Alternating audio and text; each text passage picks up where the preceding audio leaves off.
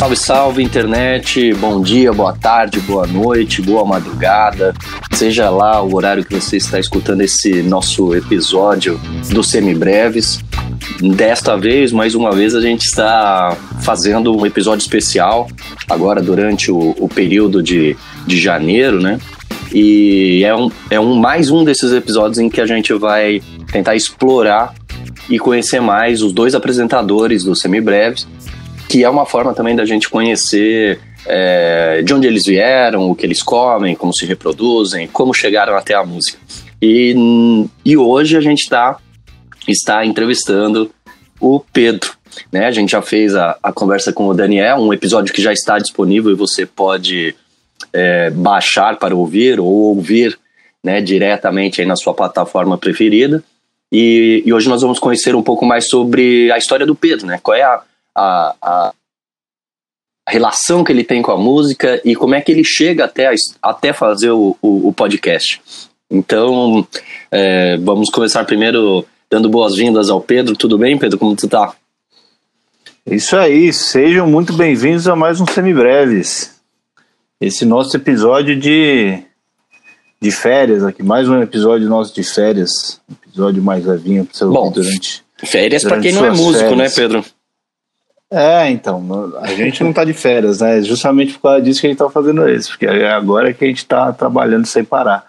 É, essa Mas é a, a, nossa ideia, é, como, como o objetivo do podcast é fazer para quem está estudando, esse é o, é o período de férias das escolas, dos conservatórios, das faculdades e tal. Então é um, a gente pensou em fazer alguns episódios é, sem, sem conteúdo, né? Sem matéria de teoria mesmo, falando sobre outros temas que a gente acha interessantes falar, mas que não cabe dentro de uma grade curricular e tal. Então a gente pensou em fazer esse tipo de episódio. Sim. E, é e hoje não estou aqui com o Daniel Lima, né? Estou aqui com o Marco Bonito. Sim, é verdade. Eu acabei, eu acabei nem me, nem me apresentando aqui no episódio de hoje, né? É. O, o Marco Bonisco, o pessoal deve lembrar, porque provavelmente a gente vai soltar antes o, o nosso episódio com, com você, é, antes de soltar esses falando da gente. Ah, tá. O então meu, o pessoal, o meu vai o pessoal ser antes. já deve te conhecer um pouquinho melhor. A, a, eu tava pensando em fazer antes, a minha, o meu cronograma é para fazer antes. Legal. É, então o pessoal já deve te conhecer um pouquinho melhor agora. Já deve estar mais familiarizado com a sua voz aí. Maravilha. Minha voz de locutor, né? Como vocês podem ver. mais é, grave. Né, cortesia estamos... do horário. Cortesia do horário. Porque estamos gravando na parte da manhã e a parte da manhã é indigesta, né? Para, para músicos e para quem gosta de música de uma maneira geral, como é o meu caso. É, estamos gravando praticamente de madrugada. Então, deixa eu. vamos, vamos começar esse bate-papo, Pedro. É, é, diferentemente do que. Da, da, relação que eu tenho com o Daniel, né? Que eu e ele nos conhecemos já desde a infância e, e tudo isso. É, contigo já é a história é diferente. Minha relação contigo é de, de, de pouco tempo. A gente se conhece é, a partir do Daniel, né? Então, é, não te conheço há tanto, tanto tempo, talvez aí alguns uns bons, sei lá, sete anos, talvez isso, que eu fiquei tentando lembrar da memória. E, e eu gostaria que a gente pudesse também transmitir para o nosso ouvinte é, uma curiosidade que eu tenho também, que é, é a tua aproximação com a música, é, como, co, como desperta isso em ti? É, vem de família? Qual é a tua relação e, e, e como é que tu chega a se especializar em música? Cara, minha relação com a música aconteceu muito por acaso, assim. É, eu tinha, tinha um violão em casa desde antes que eu nasci, na verdade, que ninguém nunca tocou.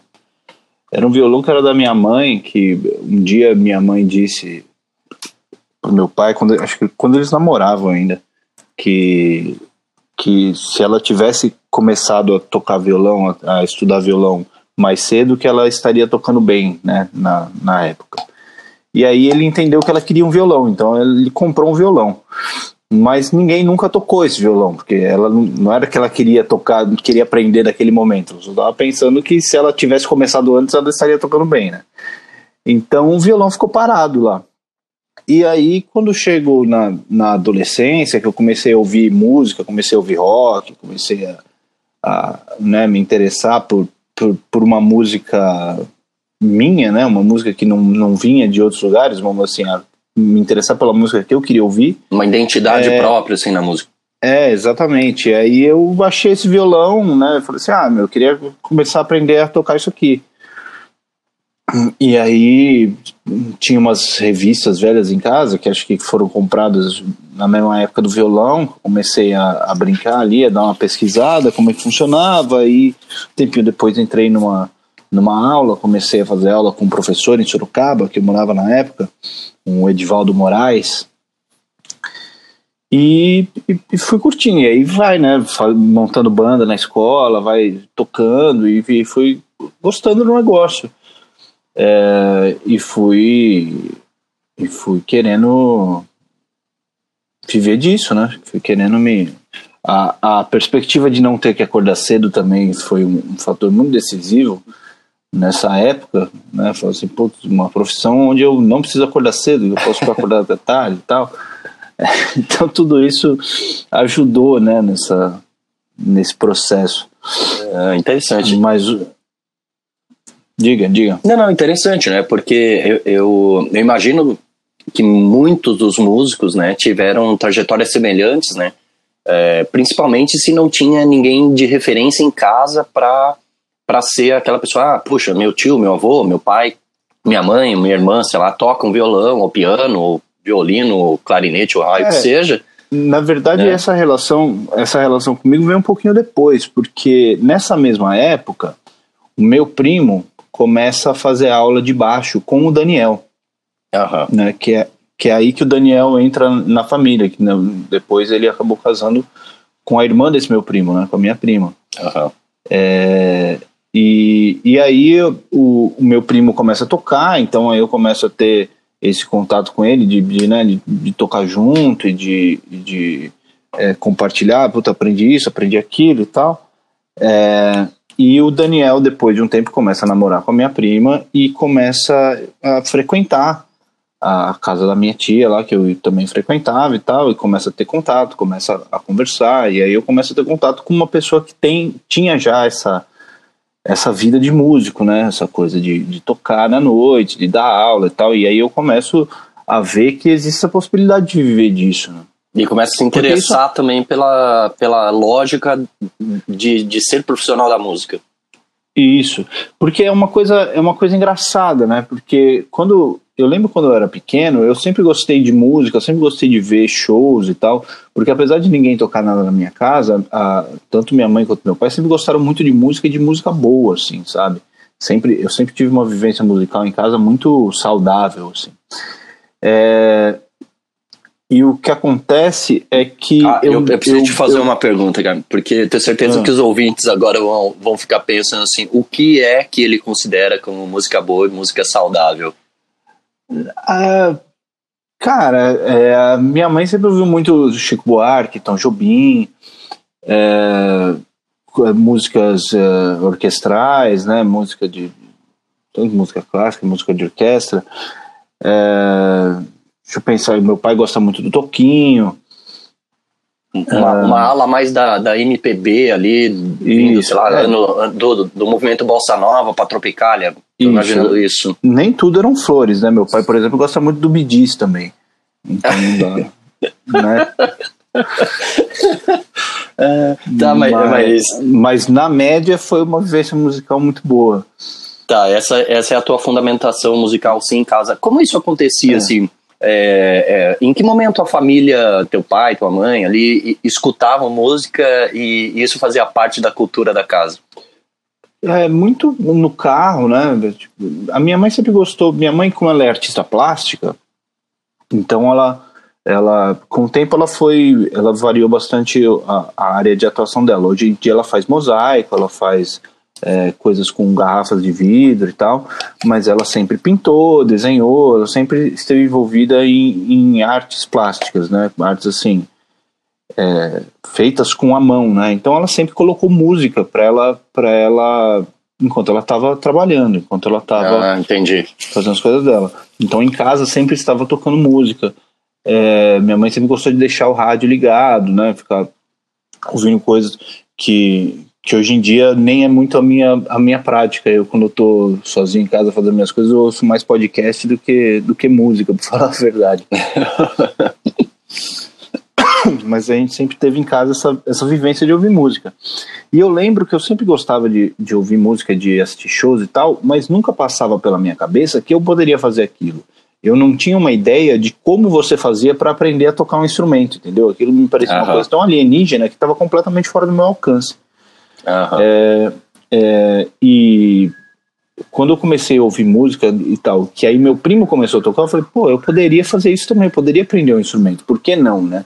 Era uma coisa que simplesmente nunca tinha passado pela minha cabeça, é uma coisa engraçada, eu não sei quantas pessoas passam por isso, na verdade, e, e com relação a viver de música foi mais ou menos a mesma coisa, né? Assim, eu tava ali tocando, né, curtindo meu minhas bandas, minhas coisas. E aí eu comecei a ter contato com uma pessoa que vivia disso. Falei, pô, meu, dá para viver disso.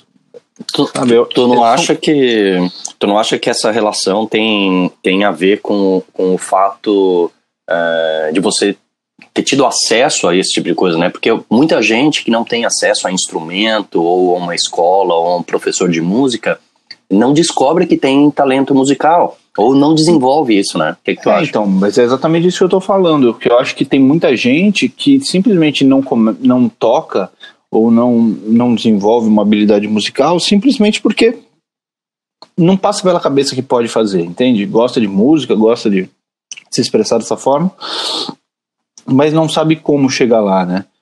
É, e isso, isso tem a ver com uma visão social mesmo, né? Se a gente tem uma sociedade que tem mais contato com isso, que tem mais é, oportunidades para crianças e jovens e adolescentes ter contato com música e, e tocar um instrumento e cantar e o que seja, né? Seja é, aula de música na escola, seja atividades extras, sei lá.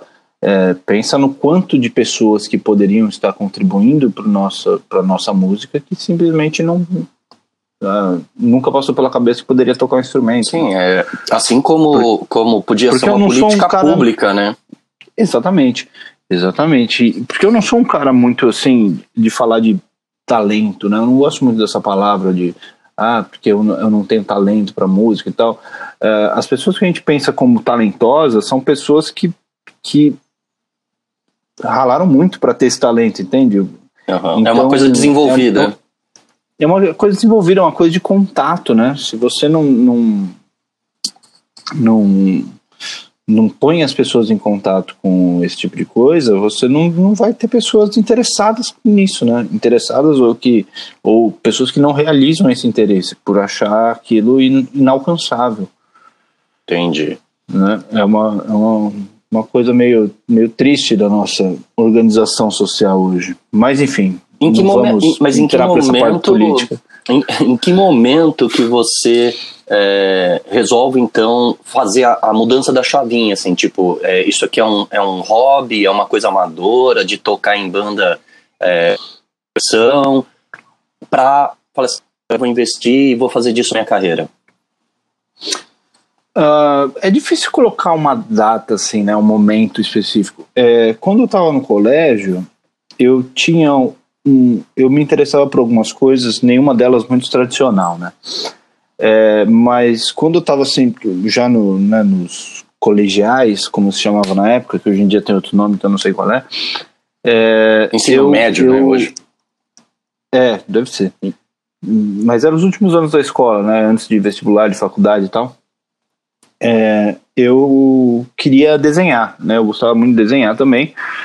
E aí eu comecei a tocar e, e, dentro daquela minha galerinha que tocava ali, eu comecei a, a me destacar um pouquinho, né? Assim, tipo. É, é difícil hoje, não quero também parecer é, arrogante nem nada assim, mas era assim, a galerinha que tocava ali, tinha um pessoalzinho e eu comecei a, a, a despontar assim o, o, né, o cara que toca um pouquinho melhor, talvez. É, tá. ou o cara que se interessa mais, né? Sei lá. É, eu acho que a assim. relação, a relação deve ser com isso, né? Né, porque é, eu lembro que tinha um outro cara que ele também tinha as mesmas duas aspirações. Ele tocava comigo, ele era baixista da minha banda, e ele também desenhava. Uhum. E aí né? E a gente começou as duas coisas meio junto, assim, se interessar pelas duas coisas meio junto. E aí foi muito engraçado, porque chegou um, um, momento onde eu comecei a tocar melhor que ele e ele começou a desenhar melhor do que eu. Ah, interessante. E hoje em dia eu sou músico, ele é diretor de arte de, de empresa de publicidade. Né? Ah, que curioso. né, então, é, eu tinha essa coisa. Eu, quando eu estava no colégio, eu queria desenhar. Eu até também fiz uns cursos de desenho, desenhava bastante e tal. E eu comecei a tocar.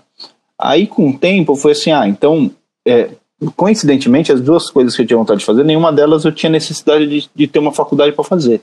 Uhum. Né? Eu poderia fazer faculdade como fui fazer mais para frente, mas como eu estava fazendo na época do colégio, eu falava assim: ah, vou terminar o colégio, vou trabalhar, vou, vou estudar isso por minha conta, mas eu não vou fazer faculdade. Né?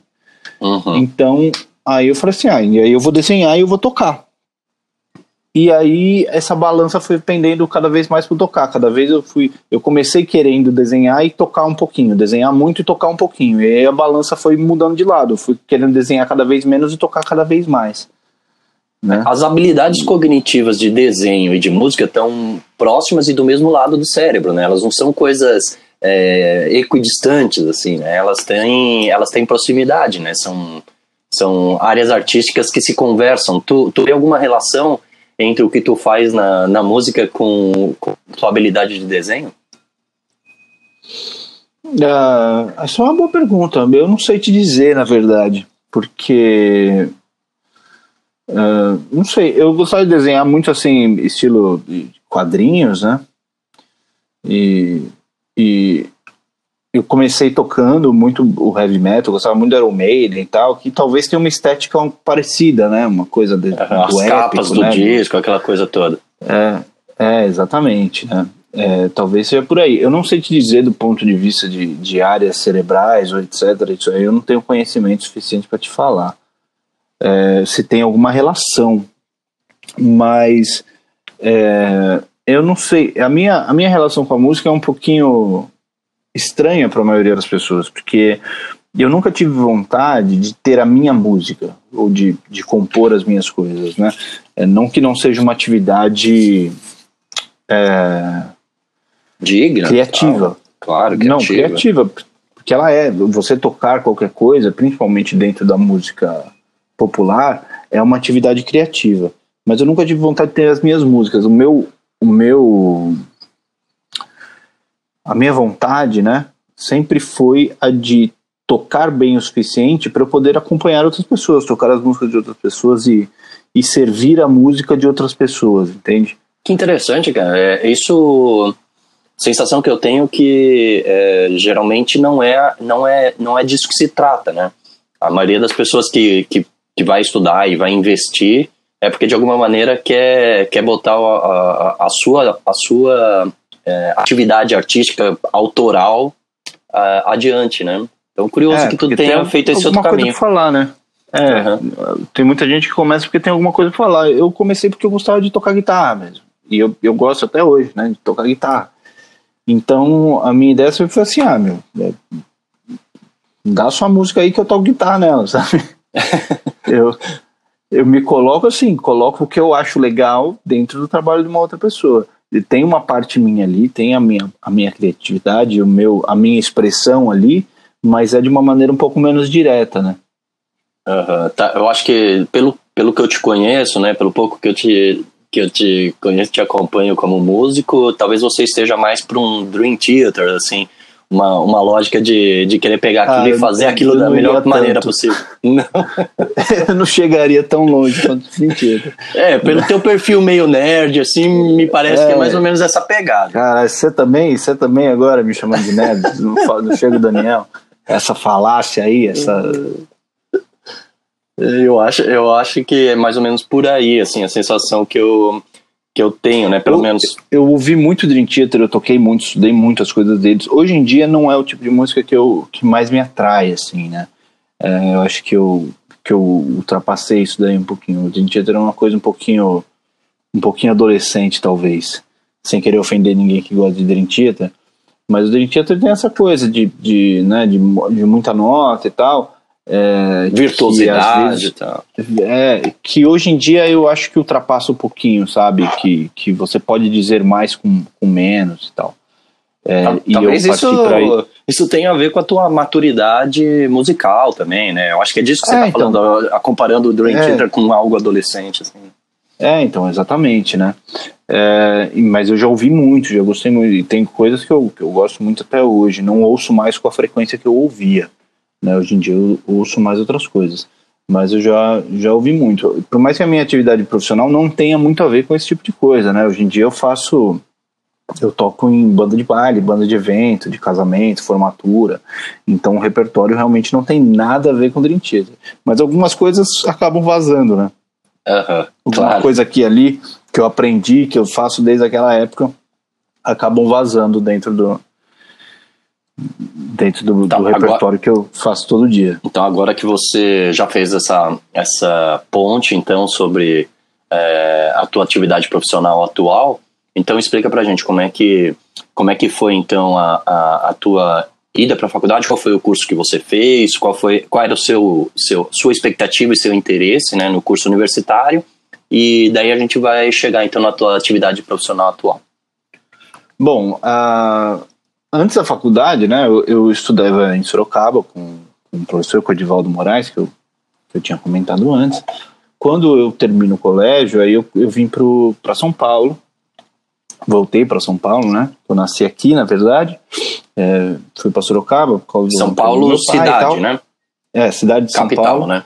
Capital. É, e aí eu volto para São Paulo e aí eu fui fazer o Conservatório Souza Lima, estudar guitarra com Joey Mograbi, é, que tem toda essa coisa né, de estudar técnica, de estudar tocar rápido e tal, essas coisas que eu, que eu era muito interessado na época.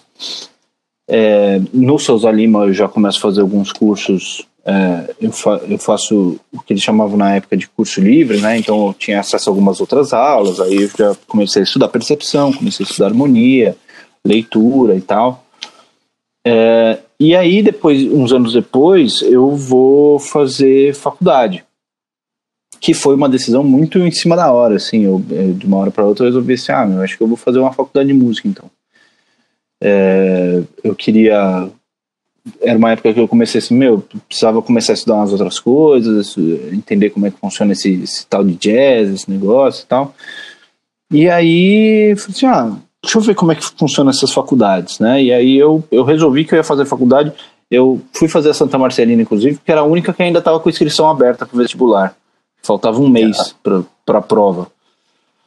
Entendi, foi e mais aí, uma decisão é, é, extemporânea, assim, tipo, pá, o que Sim, tem agora eu vou fazer. É, exatamente, né? É, e aí eu a prova do vestibular normal, eu nem estudei nada, de fazia quatro anos que eu tinha saído do colégio, eu fiz a prova completamente de qualquer jeito, mas passei.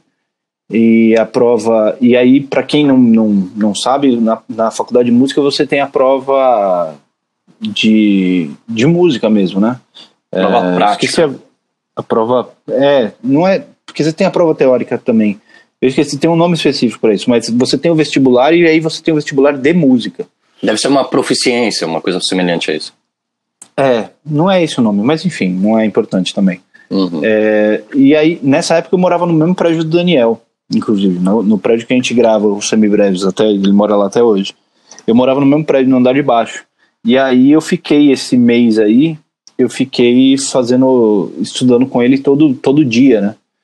Eu subia lá no apartamento dele todo dia, a gente estudava um pouquinho, ele me passava um pouquinho do, do material que, de faculdade, que nessa época ele já tinha feito a Unicamp, né? Ele não tinha terminado, ele não terminou até hoje, mas ele já, já tinha passado pela faculdade e tal, não sei o quê, então ele me ajudou a estudar e tal. É, é, e, e passei na prova. E aí e, e aí fiz a faculdade de Santa Marcelina. Fiz os quatro anos, terminei, fiz meu. Meu recital de formatura tá no YouTube, inclusive, no meu canal lá. Ah, que interessante. Pedro Jacquizur, tem lá meu recital de formatura, que o Daniel tocou, inclusive. O Daniel é, foi o baixista do meu, do meu recital de formatura. Você. É, então, fala o eu, endereço. Foi um trio, né? Foi eu, fala foi eu, um, um, o Daniel no baixo e o Zé Neto na bateria. O endereço estou pegando aqui agora. O endereço do meu canal é, é Pedro Janquizur no YouTube, eu acho que só tem esse. E você É, precisa Pedro dizer como é que escreve os Zankzur. Jankzur tá aí na descrição, né? O pessoal tá acompanhando o Jankzur aí há, há, há o quê? Quatro meses? É J-A-N-C-Z-U-R. Isso aí. E aí aí fica legal pra quem quiser para quem quiser ver a- o teu, teu recital, né? Que seria Ah. o seu, seu trabalho de conclusão de curso, né? É, Pedro Jankzur, recital de formatura FASM. Tá lá. É, o recital, na verdade, não é um trabalho de conclusão de curso. O trabalho de conclusão de curso, que, é, que foi a monografia, eu fiz, era um trabalho escrito mesmo, que eu fiz sobre Miles Davis. É, na verdade, eu fiz sobre improvisação modal, e aí eu analisei o solo do Miles Davis no, na música So What, explorando como ele faz para quais são os mecanismos que ele usa para criar interesse dentro de um solo sem movimento harmônico, né? Ah, que interessante. É, e, E- o E se alguém quiser tiver, o res- se alguém quer ter acesso a, a isso, tá disponível em algum lugar? Tá disponível, eu não, oh, desculpa, eu não sei exatamente onde, mas eu vou deixar um link na, na descrição do episódio, eu deixo um link para baixar Legal, Oh. boa. esse, esse trabalho. E o recital de formatura é. Eu, eu, pra ser bem sincero com você, eu não sei direito para que, que serve esse recital de formatura. Eu sei que todo mundo precisa fazer, Aham. é, mas tecnicamente, quando você faz, você já está formado. E você não tem nota, não tem nada. Você só precisa fazer, entendeu? Tá, é quase uma consagração do aprendizado, uma Isso. coisa nesse sentido. Isso, Uhum. é alguma coisa assim. Entendi. É. E aí, e aí é, tu te formou em que ano que tu te formou? E como é que então. é, a- nessa época você já estava trabalhando profissionalmente? Já, eu já trabalhava antes de entrar na faculdade, né? Eu já tocava, já tocava na noite, né? Já fazia, já fazia, já dava aula, já tudo isso. É, Aí eu, Eu preciso, me eu preciso te formei- perguntar uma coisa também, então. É, me formei em se- se- 2012. É, 12. Como é que você conciliava o trabalho com, com a faculdade? Porque eu imagino que muitos muitos músicos que já trabalham na noite estão nos ouvindo vão ficar pensando, ah, eu sempre quis fazer, mas como é que eu vou fazer se eu trabalho à noite e tem e tem aula? Como é que concilia tudo isso? Eu me, eu conciliei faltando muito, na verdade, né? Conciliei dormindo muito pouco.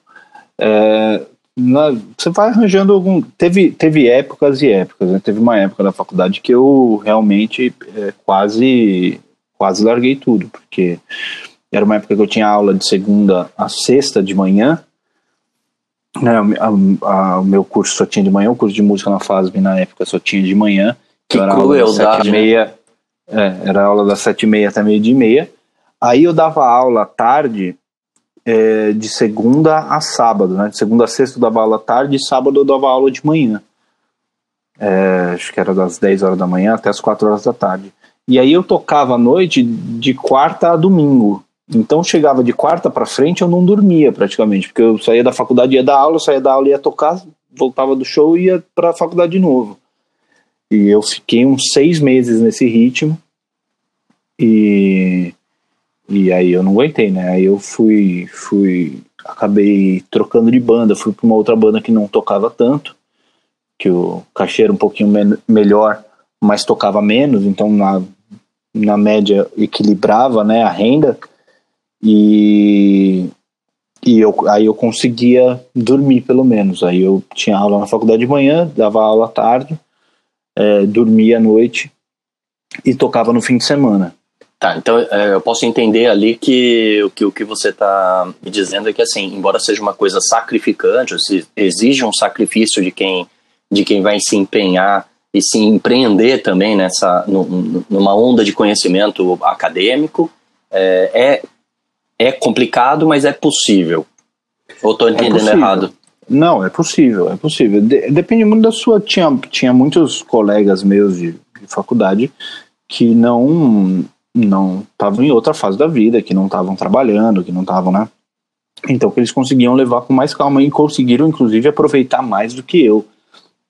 É, conseguiram estudar mais a sério, né? Conseguiram levar o curso com mais seriedade do que eu consegui, justamente porque eu não tinha tanto tempo para para estudar e para me dedicar ao que eu gostaria de ter me dedicado. É, mas é possível, é possível fazer. É uma questão de organização, né? É uma questão de definir suas prioridades. É, com certeza, dependendo do, da época da sua vida, você vai ter que reorganizar algumas coisas. Talvez você tenha que tocar um pouco menos. Talvez você precise dar um pouquinho menos de aula para você conseguir se dedicar a isso.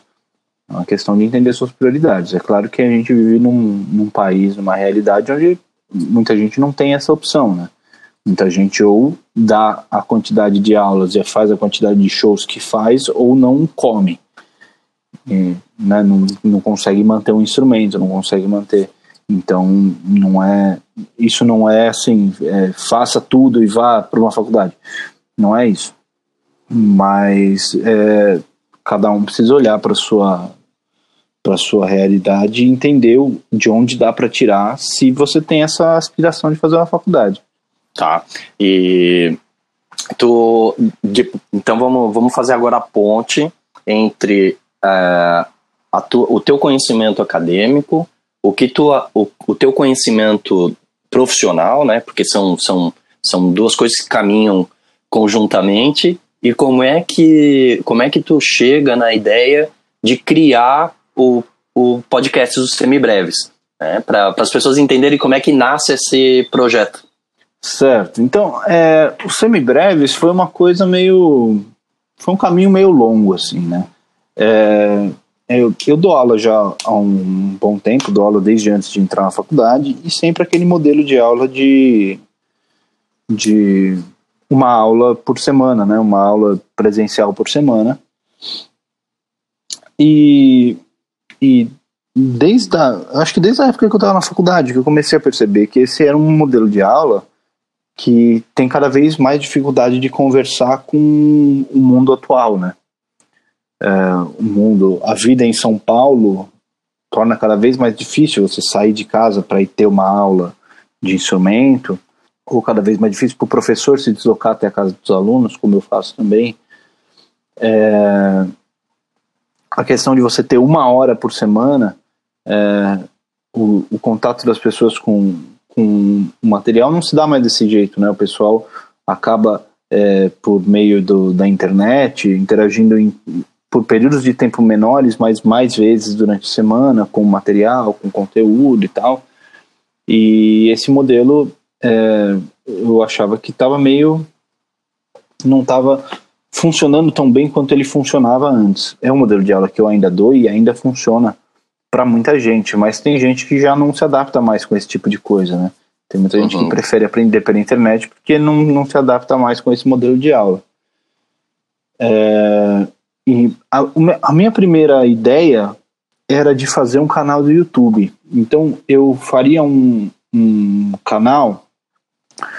É, eu cheguei até a fazer uns testes aqui em casa de vídeo e tal. Mas é, vídeo é uma coisa que eu nunca trabalhei, então eu tenho uma dificuldade para trabalhar com isso, né? Você disse para fazer é um... edição ou para compor fazer edição, roteiro, pra... essas coisas? Para fazer edição, para iluminação, para enquadramento, é, até o próprio material, né? Eu não tenho câmera, eu faria com uma câmera de celular, por exemplo, não seria uhum. a mesma qualidade, né? Certo. E o YouTube, eu cheguei até a fazer um, uns testes, é, fazendo. Eu, a minha ideia era fazer um canal só eu, ensinando teoria aplicada no violão e na guitarra. Né? Então ah. seria como se fosse a minha aula de, de violão ou de guitarra, mas só dando as aulas de teoria. Porque daí a minha ideia seria: é, o meu aluno assiste meus vídeos uhum. e, e aí eu não preciso dar a mesma aula todo, todos, todas as vezes, né? Eu posso. Eu Ou vira posso... um suporte para o aluno quando ele está é, sem, exatamente. sem presença. Eu, eu, posso, eu posso deixar gravado algumas aulas, que aí o aluno pode ver quando ele achar melhor. Posso deixar o material em PDF e tal. Né? Tinha uma ideia lá de como o negócio ia funcionar. Eu encontrei algumas dificuldades, uma delas era essa minha falta de experiência com o vídeo. Outra delas é que o YouTube hoje é uma, é uma rede já muito poluída, né? No sentido que tem muita gente é, oferecendo coisas de todos os, os, níveis de qualidade possíveis. Então você acha coisas muito boas, você acha coisas muito ruins. Às vezes é até difícil diferenciar, porque você tem um cara passando material bom mas com uma linguagem boa, né? Com um vídeo bom, com, com gráficos, com não sei o quê, mas o cara, o material que ele tá passando é ruim. Às vezes tem um cara com material super bom, mas com vídeo super simples que não atrai ninguém. Então eu comecei assim, meu, como é que eu vou me colocar no, no YouTube, né? Não tem. E, e foi mais ou menos na época que eu comecei a ouvir muito podcast, né? Eu ouço, assim, sei lá, deve dar umas 30 horas por semana de podcast. Eu ouço muitos programas, muita coisa sobre muitos assuntos diferentes. Tá, dá uma ideia pro, pro nosso público é, do que é que você ouve é, a parte, a, a, parte da, da questão musical, né? O que mais você ouve de podcast? É, correndo o risco de novamente ser chamado de nerd, mas eu, eu ouço bastante coisa sobre música, eu ouço sobre filmes, eu ouço sobre ciência, divulgação científica, é, eu ouço sobre religião, eu ouço sobre política, eu ouço muita coisa diferente, eu ouço de humor, é, é muitas coisas diferentes mesmo. É, e eu, eu achei um podcast ensinando teoria musical, mas em inglês. Uhum. Chama Music Student 101 que é porque eu ouço, eu ouço também, eu tenho uma certa facilidade com inglês, eu ouço vários podcasts em inglês até para ir treinando, né, o ouvido, para estar sempre ouvindo coisas em inglês e tal. É, e esse Music Student 101, ele é muito legal, mas ele é em inglês e ele é do ponto de vista da música erudita, da música clássica. Uhum. E aí eu comecei a procurar algum podcast em português que fizesse a mesma coisa, porque eu também gosto de ouvir é, ouvir e ver, consumir esses materiais do pessoal ensinando, ensinando até coisas básicas, porque daí eu também tenho ideias de como ensinar isso nas minhas aulas, né? Às vezes o cara tem uma abordagem para um certo assunto que eu, que eu vejo e falo assim, nossa, legal, posso usar isso daí. Então eu estou sempre é, ouvindo esses materiais também. E aí eu não achei é, um podcast sobre isso em português. Eu falei assim, meu, então eu posso, posso fazer um né? É, eu gosto de podcast, conheço a linguagem, tenho material, é, equipamento de som para fazer gravação, edição, com, com áudio eu sei trabalhar, uhum. porque eu já faço isso. Uh, e, e, conheço o assunto, é só fazer. É, o podcast, por algum motivo, eu não quis fazer sozinho porque é, os podcasts com uma pessoa só acabam ficando meio monótonos, né? Só é, a pessoa conversando e tal. Vira um monólogo, é, né? Quando o é, podcast precisa ser mais plural. É, YouTube, no caso, você ainda tem um, um, um, como colocar animações, colocar outras coisas. No podcast fica né, meio um pouquinho mais difícil você criar esses pontos de interesse. Então você ter mais de uma pessoa conversando é mais interessante. É, e aí, um dia eu fui jogar bola, segunda-feira, que eu jogo com o Daniel, e trombei com ele e falei assim: ah, meu, vamos fazer um podcast? Falei assim, vamos, só fazer. Aí marcamos um dia para gravar e fizemos um teste. E o teste acabou ficando no, no nosso primeiro episódio, tá aí no, no feed. É, até hoje. E, e essa é a, a história, essa é a ideia, né? Tá, então a gente já está indo pro, pro final do, do, nosso, do nosso episódio de, de conhecer o Pedro, né? Eu acho que é, que é disso que se tratou esse, essa nossa conversa toda hoje. E eu queria que você é, explicasse sobre o nome do, do podcast para as pessoas entenderem o batismo do, do, do podcast com o nome de Semibreves. O nome, nossa, é, eu nem lembro direito como é que surgiu esse nome. É, esse nome a gente definiu no dia da gravação, né? Tanto é que você pega o, o, o primeiro episódio, eu, eu falo sobre o nome provisório, né? Que eu não sabia se a gente ia continuar com esse nome mesmo. É, semibreve é um assunto que a gente acabou nem entrando ainda no podcast sobre figuras rítmicas, né? Mas semibreve é o nome de uma figura rítmica do musical. É, e eu achei interessante porque era um nome que tinha a ver com música e que tinha o, essa conotação também de não ser breve, né? Ou de ser menos breve, porque a ideia nossa, a minha ideia quando eu pensei no canal do YouTube era fazer vídeos muito curtinhos, muito indo direto ao assunto. Quando eu pensei no podcast, aí eu já pensei num formato mais longo, um formato onde a gente explorasse mesmo o assunto sobre todos os todos os prismas, todos os ângulos possíveis para a gente poder. É, e até isso ter duas pessoas é interessante, porque tem alguns assuntos que eu tenho um jeito de abordar, o Daniel tem outro jeito de abordar, e a gente aborda dos dois jeitos e a gente explora as duas coisas.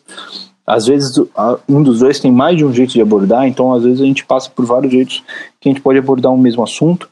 E a ideia é mesmo essa, né? A gente não fazer uma coisa tão brevezinha, tão recortada, é a gente expandir o assunto o, o quanto a gente achar necessário. É, e tem uma outra conotação também desse nome, que é o, o nosso objetivo principal, que a gente está chegando agora, né? Que a gente chegou agora no último episódio. A gente, na verdade, não gravou ainda, as pessoas já vão ter ouvido agora, mas a gente vai gravar essa na semana que vem. O episódio sobre o campo harmônico, que é onde a gente entra no assunto que tanto eu como o Daniel mais gostamos e mais estamos querendo falar, que é a harmonia. E quando a gente fala de. Quando a gente estuda harmonia, a gente coloca os, as notas na pauta, né, no, dentro dos compassos, só que a gente não fica colocando ritmos, né, porque a gente está falando das notas. Então a gente escreve como semibreves, que a semibreve é a nota mais longa que ocupa um compasso inteiro. Então a gente escreve as notas uma em cima da outra, todas como semibreves. Então a ideia aqui é estudar essas semibreves, as semibreves do, do estudo harmônico. Muito interessante, cara. E, enfim, eu digo, eu digo que quando vocês é, estavam conversando comigo sobre a ideia e me falaram do, do nome, é, eu achei eu achei o nome muito bom, porque além de tudo, eu ainda eu ainda entendo que ele tem uma sonoridade muito boa, é, que tem relação com tudo que está sendo é, explicitado no próprio conteúdo, entende? Então é um nome, eu acho, né, um nome muito bom para podcast. Acho que vocês foram muito felizes em, em batizar o, o, o nosso podcast aí como, como semibreves. E... É, então, e o, e o, foi engraçado porque eu, eu pensei em semibreve, né? Fazer o semibreve. Uhum. E, e por algum motivo, eu não sei porque o Daniel falou assim: ah, acho mais legal semibreves. Ele colocou esse S no final. Claro, que realmente dá. ficou bem mais legal. Sim. Inclusive para a sonoridade desse S ali no final, Sim. né, Pedro? Sim, exatamente. Muito bom. Cara, como eu te falei, né, quando a gente ia começar a gravação, eu falei, ó, a conversa com o Daniel rendeu e a gente a gente vai, vamos tentar fazer um, um episódio ali em torno de 45 minutos e você falou, olha, talvez não chegue a tanto, tal, né? Você vê que se se pudesse a gente tinha conteúdo aí para falar ainda mais um, dois podcasts a respeito de Nossa, aí que é legal. Da tua né? experiência, sim, claro. A gente pode fazer isso numa, numa outra oportunidade, fazendo uma, uma nova revisitação a essa, essa tua experiência aí profissional e, pro, e claro. pessoal também, né? No, no percurso no percurso musical. E então, é, agradecendo aí quem conseguiu e, e ficou é, firme e forte até este final do, do nosso episódio de hoje. É, agradecer o Pedro aí a disponibilidade também de de estar tá de madrugada, né, na madrugada dos músicos, né, nessa parte da manhã, podendo gravar e a gente poder finalizar o episódio. Isso aí, muito obrigado, Marco, por ter tá dando essa força aí pra gente, tá gravando esses episódios com a gente. O Marco tá. É, bom, a gente já vai falar mais sobre isso no episódio sobre ele, mas o Marco dá uma força essencial aí pra gente no, no semibreves para a gente conseguir é, chegar no maior número de pessoas possível, né, otimizar isso tudo, esse trabalho que a gente faz e, e toda essa parte de como a gente estrutura, qual é que é os, os formatos mais legais para o pro programa, a questão de é, como organizar o site, o Marco dá uma força gigante para a gente em tudo isso. E muito obrigado para todo mundo que está aí tirando um tempinho das suas férias, tá com uma água de coco numa praia é, branquinha, com seu fone de ouvido, ouvindo a nossa voz aqui. Ou mesmo Muito obrigado quem não, a todo mundo. Ou mesmo quem não está na praia, mas está agora no transporte público voltando para casa, ou dentro do seu carro, ou voltando de bicicleta, ou fazendo ginástica, ou seja lá o que tu esteja fazendo, lavando uma louça em casa, e é, que ficou com a gente até agora. Espero que a gente tenha feito boa companhia é, dizer pro, pro Pedro, então, só agradecendo aí as palavras e dizer que é, é um baita barato, gosto muito de, de, de participar e, e, de contribuir com vocês, que acho, acho o projeto muito bacana porque está levando mais conhecimento a mais pessoas sobre música e isso é o que me encanta aí no projeto do Semibreves. Vida longa, então, aos Semibreves. Fala galera, esse é o Pedro interrompendo as férias aqui para dar uma dica cultural rapidinha para vocês. Essa semana eu fui, para quem é de São Paulo, tá rolando no Itaú Cultural, na Avenida Paulista, a exposição Ocupação Alceu Valença. Para quem gosta do, do Alceu, é uma exposição que tem é, fotografias e depoimentos mostrando de onde ele vem e do que, que ele está falando na música dele, mostrando outras faces do artista, mostrando poemas e muitas fotos, muito material de arquivo e experiências super legais, é, é, trechos de filmes que ele fez, escreveu, dirigiu e atuou. E tem também uma, uma parte da exposição em realidade virtual que você pode ver um pouquinho das paisagens lá do, de Pernambuco, da terra dele e ver um, um trecho de um show dele em realidade virtual, que é super legal. Então, quem tiver oportunidade, fica até dia 2 de fevereiro no Itaú Cultural. Quem tiver em São Paulo. E lembrando vocês que a gente esqueceu também no dia da gravação para seguirem o Semibreves no Facebook, no Twitter e no Instagram. Nós somos o arroba semibrevespod. Entre em contato com a gente, qualquer dúvida, qualquer sugestão, qualquer elogio.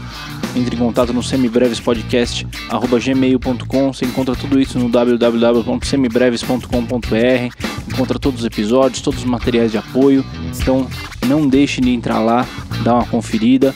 E é um ótimo lugar também para compartilhar com seus amigos que não conhecem o que é podcast, beleza? Então, muito obrigado a todo mundo que ouviu até aqui e boas férias.